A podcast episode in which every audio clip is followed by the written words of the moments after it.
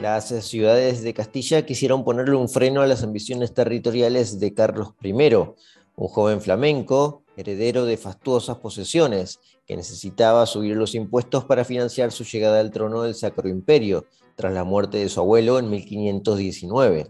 Castilla contaba con una clase social que había vivido unas décadas de gloria económica antes de la llegada de Carlos. Habían soportado el centralismo impositivo de Isabel la Católica y no querían ser aplastados por unos caprichos imperiales.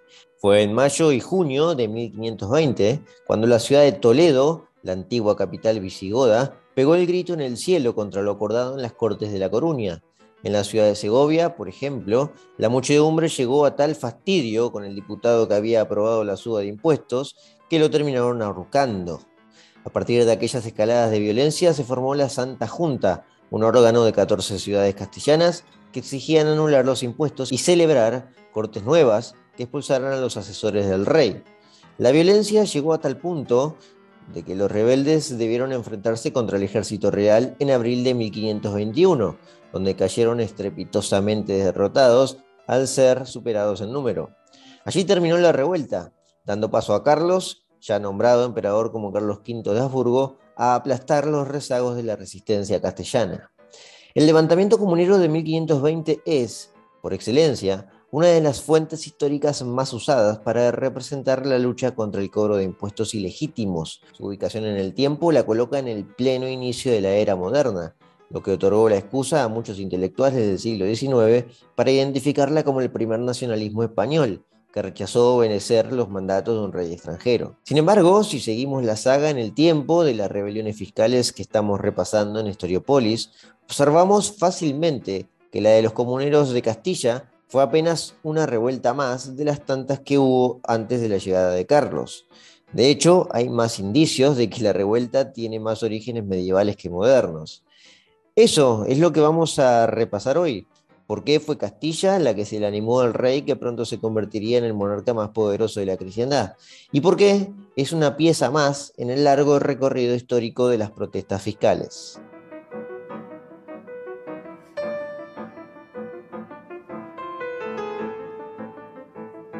La Europa occidental de la segunda mitad del siglo XV estaba atravesando un proceso de auge económico como consecuencia de una serie de desgracias que ya habían llegado o estaban llegando a su fin. Desgracias de todo tipo, como guerras, pestes o conflictos sociales.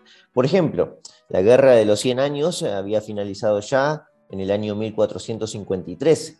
Como verán, un conflicto que dura 100 años es muy trágico. Bueno, este aún más, porque no solo duró 100 años, sino que para ser exactos, duró 116 años. Al finalizar en el año 1453, las rispideces entre los ingleses y los franceses no es que había menguado ni finalizado, pero sí el conflicto bélico. Tampoco es que Inglaterra y, Francia, como la que conocemos hoy, se estaban enfrentando directamente, sino que era, en esencia, un conflicto dinástico, no entre países, porque países no, no existían como los conocemos hoy.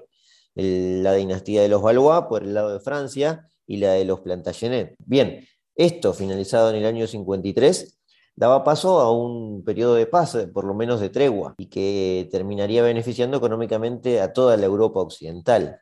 También era importante que mm, había remitido por completo ya para esa altura una enfermedad que había azotado a toda la Europa, que fue la peste negra, que se había iniciado a mediados del siglo pasado, del siglo XIV, pero bueno, duró, fue muy dura esa enfermedad que casi eliminó a un cuarto de la población europea en su totalidad. Para el siglo XV y para finales del siglo XV ya podíamos ah, hablar de un periodo que se estaba olvidando de la peste negra y que mm, los campesinos ya estaban trabajando la tierra nuevamente, porque la ausencia de mano de obra fue uno de los principales problemas derivados de la enfermedad en el siglo anterior. Así que eh, podríamos decir que la economía también se vio beneficiada de aquello. Una cuestión que también tendríamos que mencionar es la paz social. La Iglesia Católica se había unificado después de haber salido victoriosa del cisma de Aviñón. A ver, no es que había salido victoriosa, eh, pero la sede de Roma, en esencia, se había consagrado como sede oficial y única. Es muy difícil cuando hay varias sedes y uno quiere mantener, como intentaba la iglesia en su momento, mantener una, eh, una cultura similar en todos los territorios y en todos los reinos de Europa.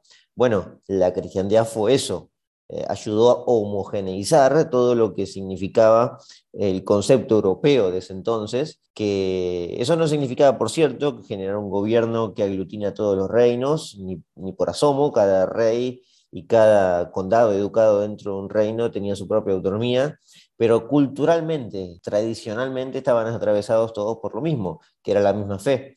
Y la fe enseña cómo comportarse. Y hay que decir que la cristiandad no le fue muy mal en ese sentido. Duraron muchos años, duran, por cierto, muchos años, más de dos mil años. En este momento, a fines del siglo XV, Roma se había eh, ungido como sede oficial tras la disputa con una sede que había surgido en Francia, en la ciudad de Aviñón, en lo que se conoció como el Gran Cisma de Aviñón. A partir de eso, eh, a partir de esa pax social ahora, habría paso también a un periodo de prosperidad económica. Cuestiones sociales, políticas, como fue la guerra de los 100 años, o incluso sanitarias, como fue la peste negra, estaban abriendo paso buenos tiempos, los famosos buenos tiempos. Los territorios que más se expandían económicamente o que más aprovecharon esa etapa de vacas gordas fueron los que estaban eh, en la península ibérica, al sur, al sur de Europa, con la corona de Castilla y la de Aragón picando en punta como principales territorios donde más se expandía la economía. En Castilla, de hecho, fue en la meseta castellana donde se encontraban un montón de agricultores, comerciantes, artesanos de todo tipo, para ayudar a, bueno, a recuperar el, nivel de producción que alguna vez se había encontrado en los siglos XI y XII en Europa. La región de Castilla siempre, por cierto, había sido un lugar rico, también la de Aragón, pero Aragón se vio limitada a que no podía expandirse hacia el sur. En todo ese proceso también se estaba llevando a cabo la guerra contra, bueno, la cruzada contra los musulmanes en la península ibérica, que por cierto Castilla terminaría de anexionarse por completo la península, expulsando a los últimos musulmanes de la provincia de Granada, del sur. Esto se dio exactamente en el 1492. En ese periodo también, esa riqueza que siempre había caracterizado a la meseta castellana estaba volviendo a resurgir y con, bueno, lo hacía a mucha velocidad. Era en esencia una conexión de muchas ciudades de la meseta castellana que se conectaban en su producción. se había orquestado una máquina productiva que abastecía no solo a todo el territorio de la península ibérica, sino también a las demandas eh, continentales. Porque, por cierto, también fue una época de avances tecnológicos. La agricultura se fue un poco modernizando. Nada que ver, por supuesto, a lo que podemos pensar hoy. Pero el foco que tenemos que hacer en este momento es que no hizo falta una revolución industrial. los últimos años, las últimas décadas del siglo XV, se pudo observar una economía bastante mm, propia de los mecanismos de mercado funcionando a toda máquina. Algunas innovaciones estaban relacionadas a la prensa hidráulica, que agilizaban a su vez los procesos productivos. En Castilla se logró fabricar una cantidad de bienes uno no podría imaginarse. Todo salía de alguna ciudad de Castilla, se exportaba, se, dirigía por algunos ríos hacia el norte, hacia Burgos, y después desde Bilbao hacia el norte se exportaba, se exportaba a Flandes, se exportaba a Inglaterra, a Francia, a distintos lugares. Todo esto antes de que apareciera el nuevo mundo de América, que cambiaría en el siglo siguiente todo el comercio internacional. Pero desde Castilla se exportaba todo tipo de productos, desde la lana la cerámica, el jabón, el cuero, los vinos, el azúcar, la joyería, por cierto, el oro y la plata. El jabón era muy famoso de Castilla, era muy poco usado en algunos territorios de Europa, pero de a poco se fue expandiendo. El jabón, por cierto, daba paso a una buena higiene y los castellanos tenían fama de tener muy buena higiene. En un mundo donde todavía no hacía mucho uso de los baños diarios y demás, Castilla era en ese momento la enseñanza hacia toda la Europa occidental y, por qué no, hacia todo el mundo, de que bañarse diariamente o higienizarse con elementos apropiados era un buen hábito para terminar con las pestes.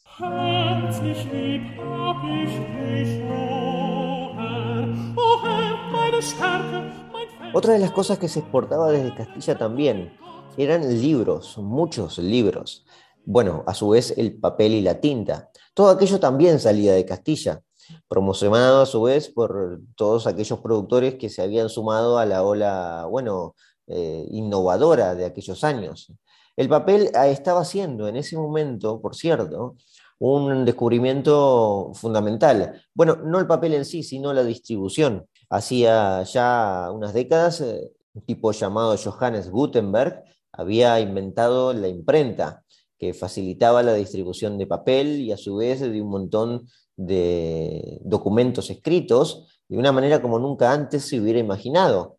No es que la gente no leía, lo hacía muy poca gente, pero ahora se abría un mercado de papel y de libros y de tinta que antes era difícil de, entender. Esto llegó rápidamente y se expandió aún más, por supuesto, en el siglo siguiente, en el siglo XVI, que ya estamos entrando, obviamente, pero para que se entienda que Castilla, eh, cuando ocurrió toda la revuelta comunera, ya en 1520, eh, eh, tenía una historia y tenía una historia muy prestigiosa. El papel fundamental de todo ese comercio castellano que se había expandido de manera fenomenal eran las ferias anuales que se realizaban en la ciudad de Medina del Campo, las famosas ferias de Castilla, que reunían a grandes productores, a mayoristas, a, artesanos, a transportistas, que, por supuesto eran los que manejaban los ríos, eh, almacenistas y por supuesto muchos consumidores y también algunos extranjeros. Las ferias de Medina del Campo cumplieron una función clave para promover todo lo que se promueve a través del comercio, por cierto, la especialización, la diferenciación y así eh, fomentar una serie de, un proceso, mejor dicho, de competencia de precios, donde los precios a su vez bajan. Por supuesto no fue un periodo inflacionario, el oro todavía no estaba llegando de América. Las ferias de Medina del Campo ya eran famosas en ese momento y cada vez más los reyes observaron que, bueno, ya a finales del siglo, era una manera de, ganar prestigio en la corona. Los reyes promovían todo, todo ese comercio en las ferias de Medina del Campo, que se llevaban a cabo dos veces al año, en mayo y en octubre, y cada una duraba nada más y nada menos que 50 días. Los extranjeros además escribían bastante de lo que veían y después se iban a otra parte de Europa a contar lo que estaban observando. Fue la insignia de la prosperidad de ese momento, que como habrán visto era toda una economía de mercado castellana funcionando sin ninguna revolución industrial y como ven sin ninguna tecnología demasiado avanzada para la época. Algunas ciudades destacaban por sobre otras, como por ejemplo Burgos y las ovejas de Burgos que se esquilmaban para producir lana y enviar, eh, bueno, la lana era lo que más se exportaba, eh, se enviaba al norte, especialmente a Inglaterra y a, y a Flandes. Toda esta expansión además dio paso a que una clase social eh, vuelva a estar en los lugares de privilegios, en los lugares de primera división. ¿A qué me refiero con esto? La burguesía, que podríamos decir estaba naciendo en este momento, no era la primera vez que nacía. Quizás la palabra de que nacía está mal usada, sino que resurgía. Siempre ha existido una clase comerciante en algún lugar de la historia y en este momento se estaban erigiendo otra vez a través de un proceso económico que, estaba dando mucha prosperidad. La clase que no venía de, de las familias nobles podían ahora inmiscuirse en la nobleza y a su vez la nobleza participar de los procesos productivos y de los eh, beneficios y las ventajas que daba el comercio. Algunos empezaban a tener puestos importantes en la burocracia del rey, que tampoco era demasiado, en la burocracia del reino.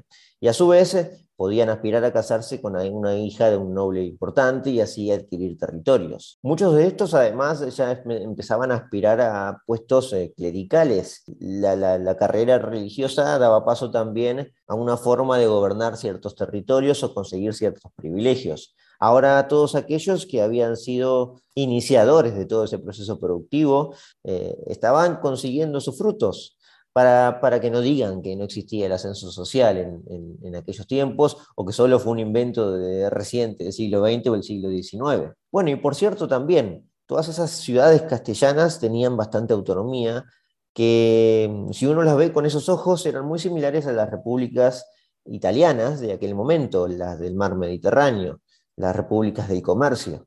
Bueno, esto ocurría en toda esa meseta castellana, pero con ciudades unidas. desde Burgos, desde Ávila, desde Salamanca, desde Murcia, desde Toledo también, que era la ciudad más importante y capital de los antiguos visigodos. Esto siguió de manera similar para comienzos del siglo XVI, pero ya habían cambiado muchas cosas para ese entonces. Las cosas comenzaron a cambiar demasiado en, bueno, en Castilla, cuando las coronas de Aragón y Castilla terminaron en un mismo heredero. Y además, este heredero venía con un ánimo de traicionar toda esa tradición castellana eh, que, bueno, había caracterizado a los nobles y a los comerciantes de la época que recién hablamos. Era un muchacho muy joven, de apenas 17 años, que además no era castellano, era, eh, bueno, alemán, alemán. Había nacido en Gante en el año 1500 y era hijo de Juana de Castilla y Felipe el Hermoso. Estamos hablando, por supuesto, ya de Carlos, el personaje más importante quizás de esta historia para todos los libros de historia que tocaron el tema de la revuelta de los comuneros. Carlos era un muchacho, como dije, de 17 años, que era hijo de Juana. Juana, a su vez, era hija de Isabel la Católica y Fernando de Aragón, Fernando el Católico. Pero bueno, Juana aparentemente tenía algunos problemas mentales y no podía reinar en soledad Castilla. Por eso, en todo ese tiempo, antes de que Carlos cumpliera la mayoría de edad, quien tutelaba el reino de Castilla era a su vez Fernando de Aragón. En el momento que muere Fernando el Católico, a los 63 años, Carlos pasa a ser el poseedor de aquellas coronas. De una, por un lado, Aragón, y por el otro, de Castilla. Ambos por ser, ambas coronas por ser nieto de Isabel y de Fernando. Pero claro, Juana todavía seguía viva. Pero bueno, la recluyeron en un monasterio en Tordesillas por esto que mencionaba. Lo había hecho el propio Fernando, su padre, por cierto, pero por esto que mencionaba, de que eh, se aducía que tenía algunos eh, desequilibrios mentales. Carlos pisó Castilla en el año 1517 por primera vez y además vino con toda una corte flamenca. Él había nacido en Gante. Gante, una ciudad en ese momento de las ciudades, de todas esas ciudades prósperas también de eh, la región de Flandes. Hoy Gante es una ciudad de Bélgica, y de hecho Flandes se terminó dividiendo entre los países que hoy son Holanda y Bélgica.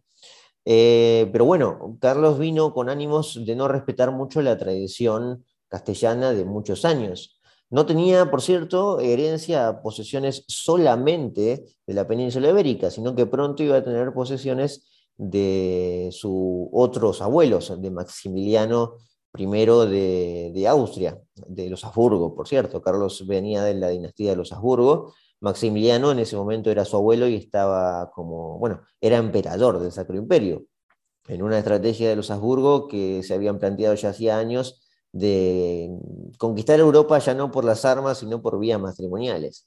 Y lo estaban haciendo en gran parte. Pero cuando llegó Carlos a Castilla, la, bueno, el poder estaba vacío y quedaban pocos eh, castellanos de renombre que podían eh, ocupar puestos eh, de poder y de, y de contrapeso para Carlos. No se le podía decir mucho qué hacer. Y además la herencia era totalmente legítima. Claro, desproporcionada para su edad, como dije, 17 años.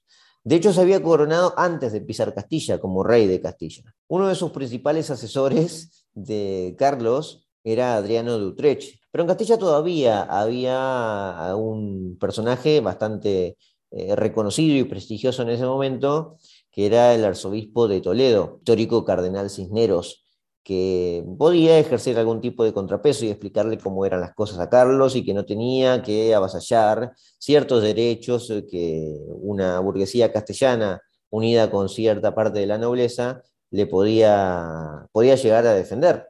Esos derechos que como dije, estaban bien establecidos en toda esa economía que había sido ungida los años anteriores. Lo cierto es que cuando Carlos eh, había pisado Castilla en 1517, no tuvo demasiados problemas tampoco. El problema surgió unos años después, cuando Maximiliano I falleció y dejó el puesto vacante de emperador del Sacro Imperio.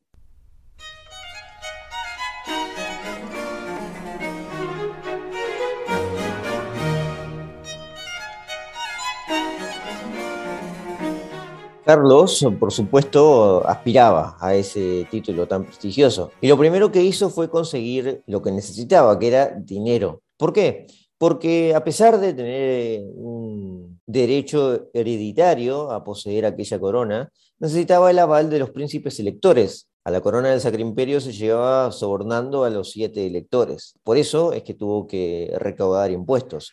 Antes lo tuvo que hacer muy rápidamente porque el mismo año que fallecía Maximiliano, el propio Carlos fue elegido como emperador. Fue elegido porque había financiado ese soborno con dinero de un, de un alemán, de unos banqueros alemanes, uno de ellos que era muy prestigioso se llamaba Jacob Fugger. Lo que pasa es que para presentarse en Alemania posteriormente tenía que pagar esos préstamos. Para eso es que llamó a unas cortes para financiar, bueno, la recaudación de impuestos. Ya lo había hecho, por cierto, en el año 17, cuando había llegado, así que comenzaba a sospecharse este nuevo llamamiento a unas cortes para pedir más impuestos y para pedir más derechos y subsidios. Es cuando entramos en las famosas cortes de Santiago y de La Coruña, que empezaron a mostrar que este Carlos se le estaba yendo un poco la pinza. En la primera, de, bueno, en las Cortes de Santiago, que se llevaron a cabo ya en abril de 1520, se rechazaron las exigencias del austríaco. En la segunda, la de La Coruña, se aceptaron, eso sí, a regañadientes. Y el, acatamiento de aquella, de aquella corte en La Coruña eh, llevó precisamente a un levantamiento, principalmente de ciudadanos ciudadanos que veían que ahora se estaban pagando demasiados impuestos. Y se desataron una serie de protestas en las ciudades de Toledo, Burgos, Segovia y Guadalajara. ¿Qué significaba esto en esencia? El problema era que los representantes de las Cortes habían ido con un mensaje muy claro de que no tenían que aceptar nuevos impuestos. Los castellanos decían, le, venían a decir a Carlos que ya habían pagado, que ya lo habían recibido, que ya habían aceptado su coronación y demás, pero que ahora esto no los tocaba de lleno.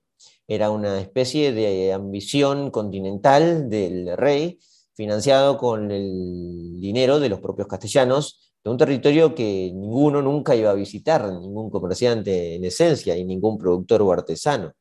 Por eso es que se levantaron las protestas en las ciudades y muy pronto muchas otras se iban a unir. Tal fue el enojo de aquella muchedumbre que se había levantado tras las Cortes de La Coruña, que cuando uno de esos representantes, que se llamaba Rodrigo de Tordesillas, que era un regidor segoviano, tuvo que ir a dar explicaciones de lo que había pasado. Imagínense, esto es como si hoy un diputado que aprueba un, o mejor dicho, no sé, un senador o un diputado que aprueba un impuesto un cobro, un impuesto específico, vuelve a su ciudad y tiene que explicar lo que pasó, por qué permitió que se aumente. Bueno, esto fue lo que pasó. El 30 de mayo de 1520, un mes después de aquella corte en La Coruña, tuvo que dar eh, explicaciones en una iglesia, en la iglesia de San Miguel, donde mucha gente estaba esperándolo. Pero eso sí, no lo estaban esperando para escuchar, porque ni siquiera pudo producir demasiadas palabras. De su boca solo se escuchó auxilio posteriormente. La muchedumbre tenía tanta bronca de lo que estaba pasando en una demostración de lo que había significado ya todo ese avasallamiento de impuestos de los amigos de Carlos, que le terminó destrozando los cuadernos que había llevado Rodrigo para explicar y demás por qué era necesario el aumento de impuestos. La gente se avasalló sobre él, se lo sacaron de la iglesia porque por supuesto no pueden matar a alguien a ojos de Dios y lo terminaron, sí, matando, evidentemente. Lo terminaron estrangulando, murió ahorcado el pobre Rodrigo. No fue el único asesinato. Un funcionario subalterno de Tordesillas, una especie de asesor que se llamaba Hernán López Melón, también fue linchado. Linchado por completo, como lo están escuchando. ¿eh? Lo colgaron boca abajo en un lugar eh, cerca de una iglesia llamado Cruz de Mercado, bueno, cerca de la iglesia esta de San Miguel. Uno de sus otros colegas, llamado Roque Portal, incurrió en protestar de todo aquello que estaba viendo ante sus ojos, que era una muchedumbre muy excitada por lo que estaba ocurriendo. Aparentemente lo escribió en un papel, en una recopilación de historias de, este tipo, y decía lo siguiente. A Tordesillas lo vieron con un papel y pluma, y uno comenzó a gritar que ahí estaba escribiendo lo que había ocurrido con Melón. Comenzaron a decir eh, de forma violenta que muera y que muera. con la misma furia y desorden de proceso con que procedieron contra Melón. Le echaron mano, lo llevaron a la horca y lo colgaron de los pies.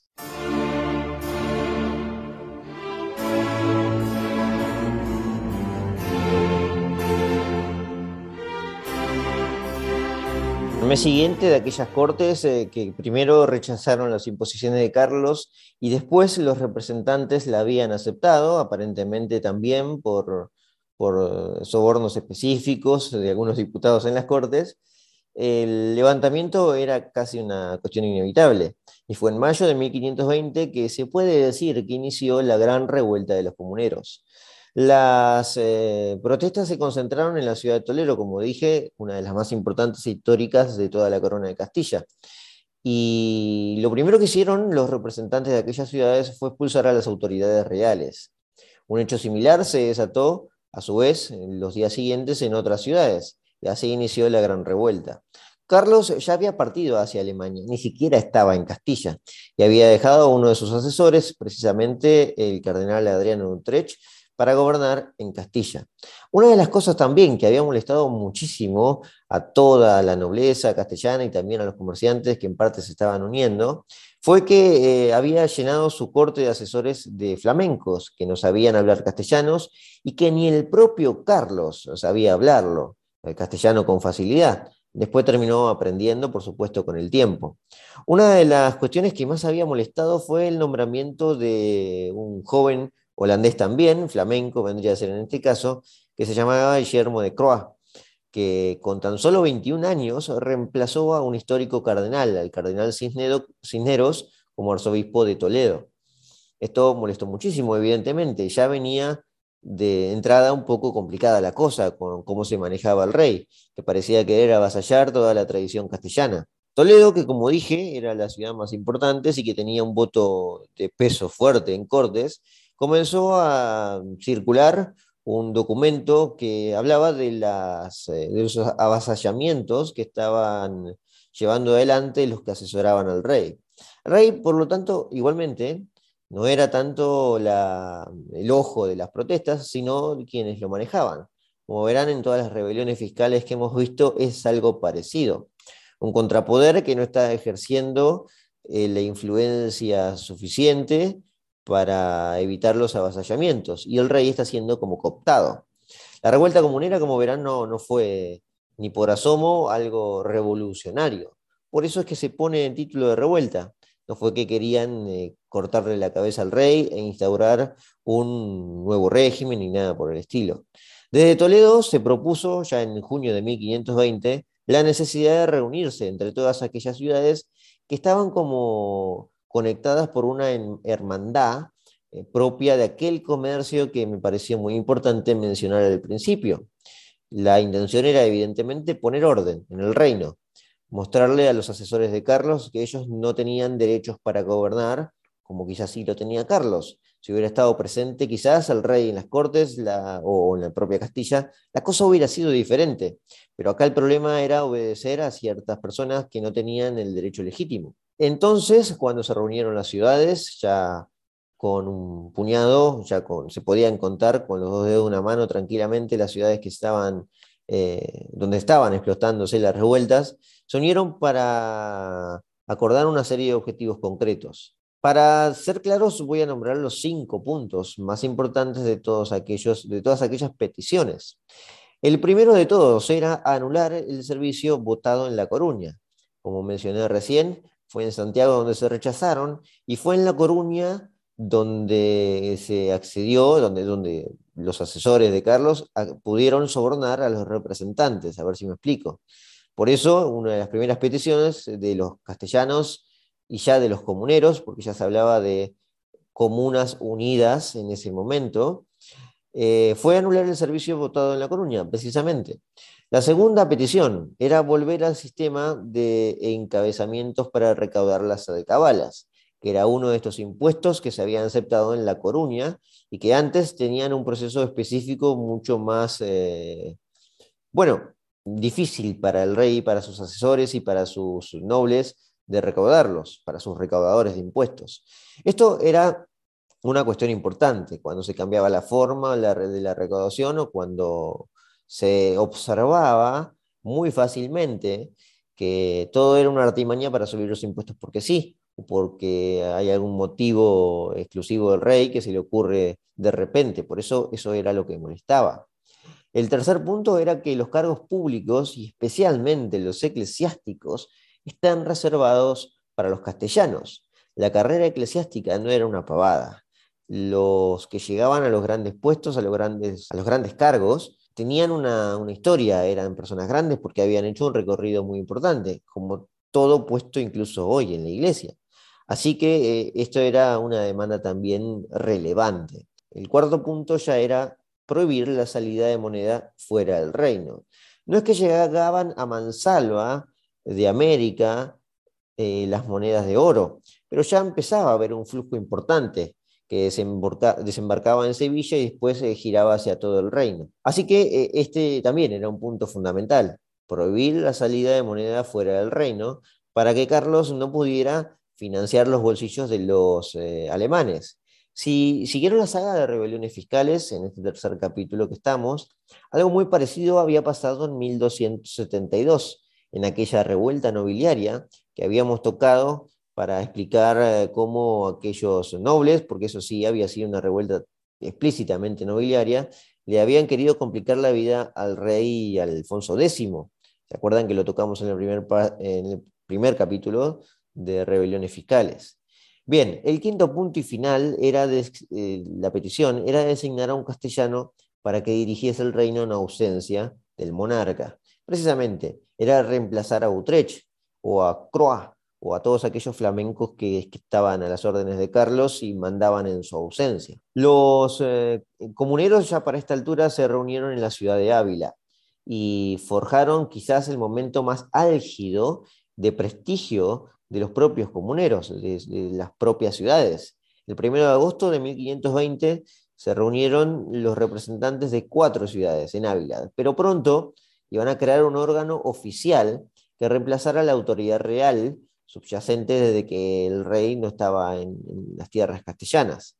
Luego se reunieron en una corte y meses después llegaron a estar representados no solo cuatro ciudades, como inició en agosto en Ávila, sino que podemos decir que a fin de mes ya eran 14 las ciudades de las casi 20 que tenía Castilla, 18, 19, 20 aproximadamente. Así que vamos a pasar a nombrarlas.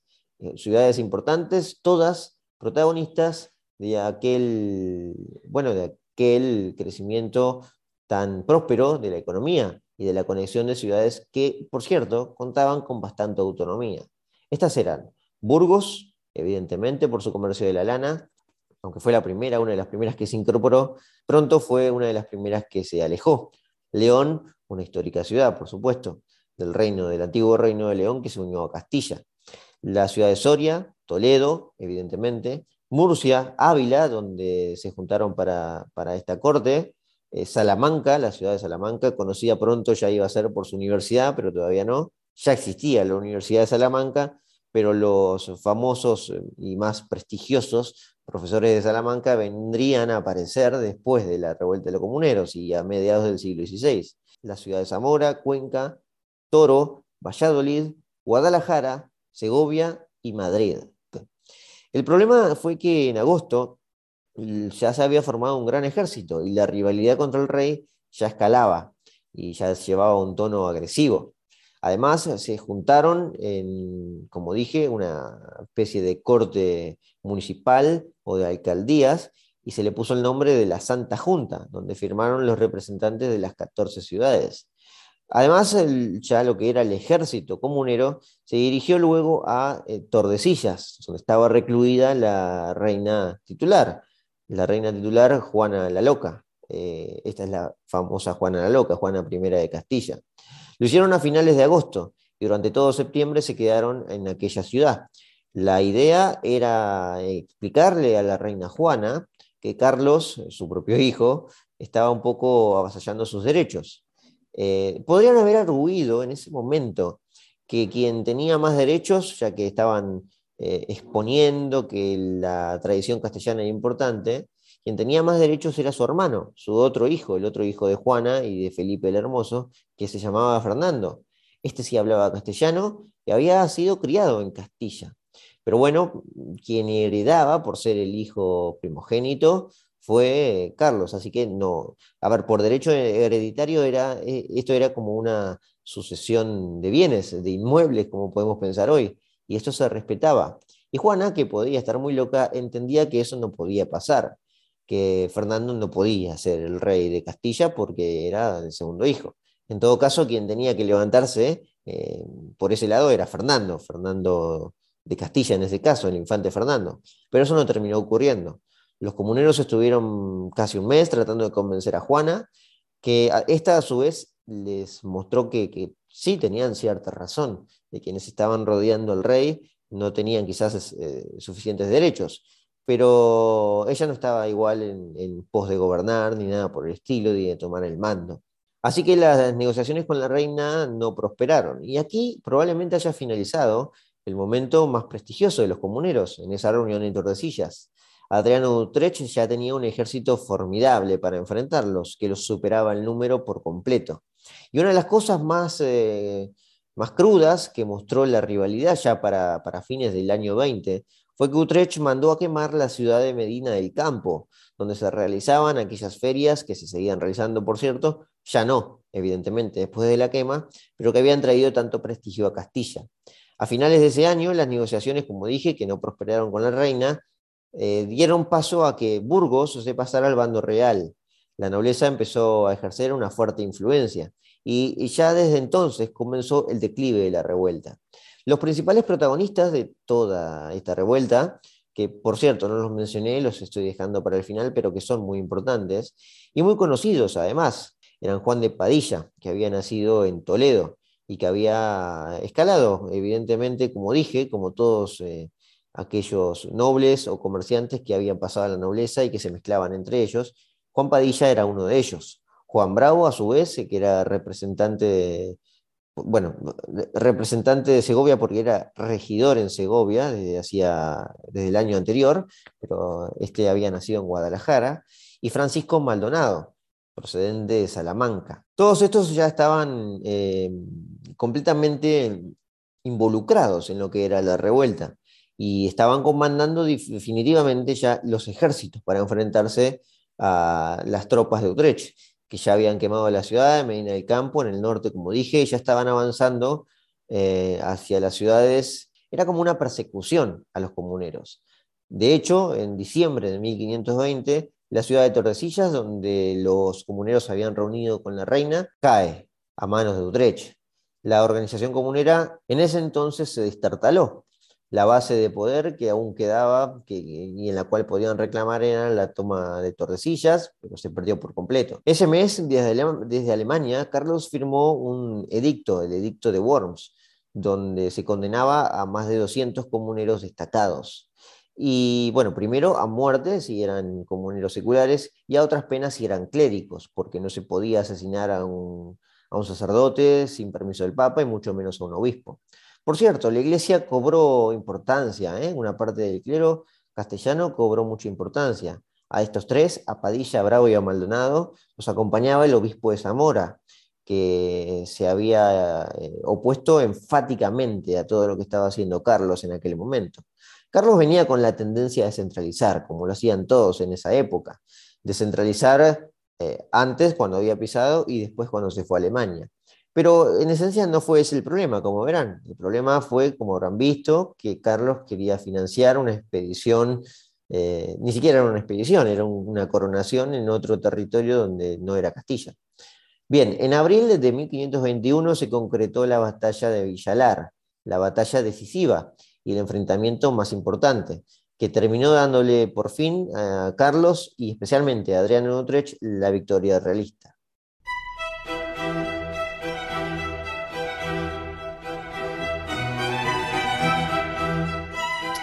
Tras ese combate, los líderes que combatieron, por cierto, Padilla, Bravo y Maldonado, fueron eh, castigados, evidentemente. Fueron condenados a muertes y decapitados unos días después lo que significó, evidentemente, el fin de la rebelión. Unos meses después, después de la decapitación de los tres personajes que han pasado en la historia desde una perspectiva bastante novelesca, por cierto, Padilla, Bravo y Maldonado, hay mucho escrito sobre ellos, unos meses después ya se terminaron rendiendo por completo todos los comuneros. En la famosa rendición de Toledo, en la ciudad donde había comenzado, fue donde terminó desapareciendo la rebelión de los comuneros, en octubre de 1521, casi casi un año después de la revuelta. Podemos decir que la revuelta duró en esencia un año o quizás unos meses, porque cobró gran prestigio cuando se reunieron en Tordesillas con la reina y no mucho más. Al año siguiente, en 1522, Carlos ya regresó a España.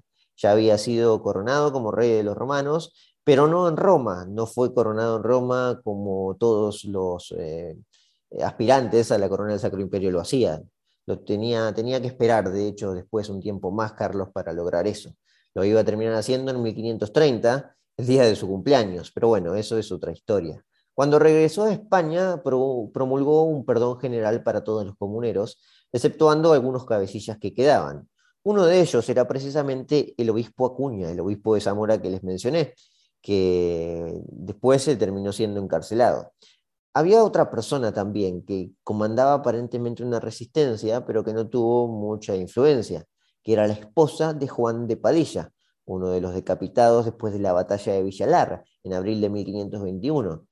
Se llamaba María Pacheco que había también eh, acompañado a su esposo en toda esa revuelta y era una de las líderes que quedaba, también muy glorificada después en la época del romanticismo, María Pacheco.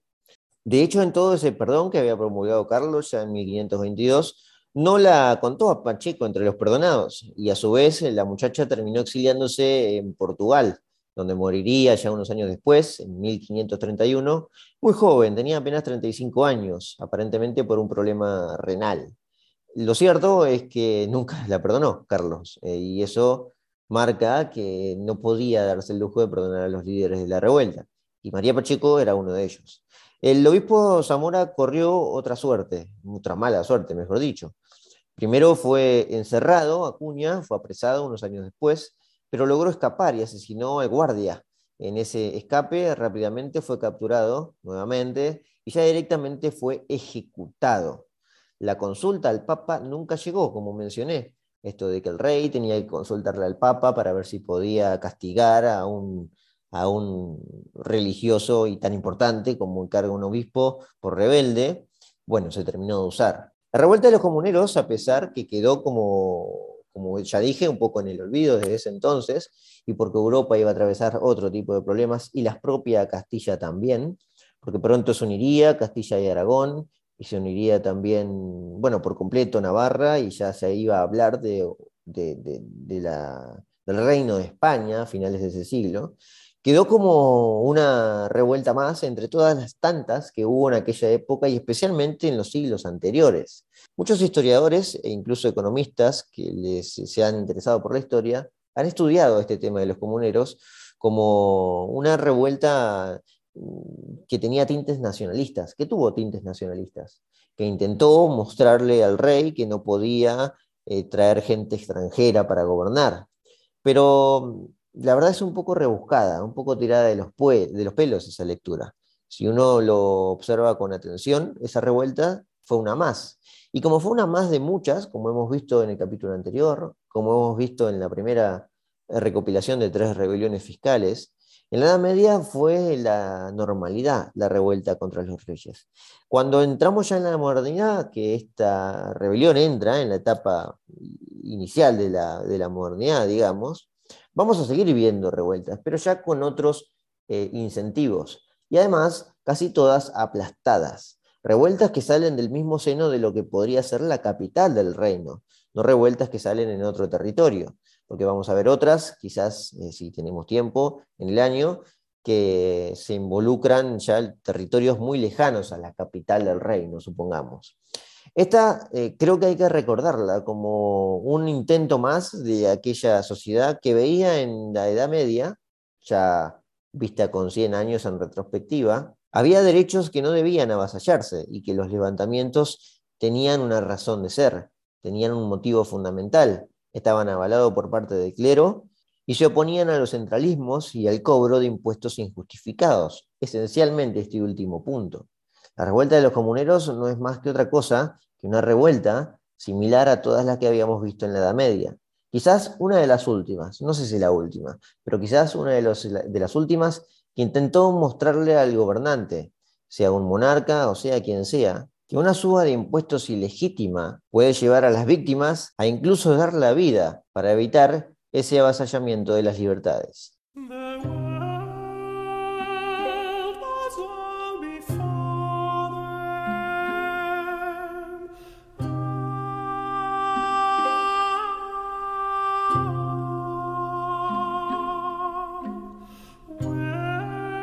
Como siempre, les agradezco por haber escuchado este capítulo. Espero que lo hayan disfrutado en una nueva, bueno, en una nueva presentación de esta saga de rebeliones fiscales. Volveremos con otra más, eh, les aseguro.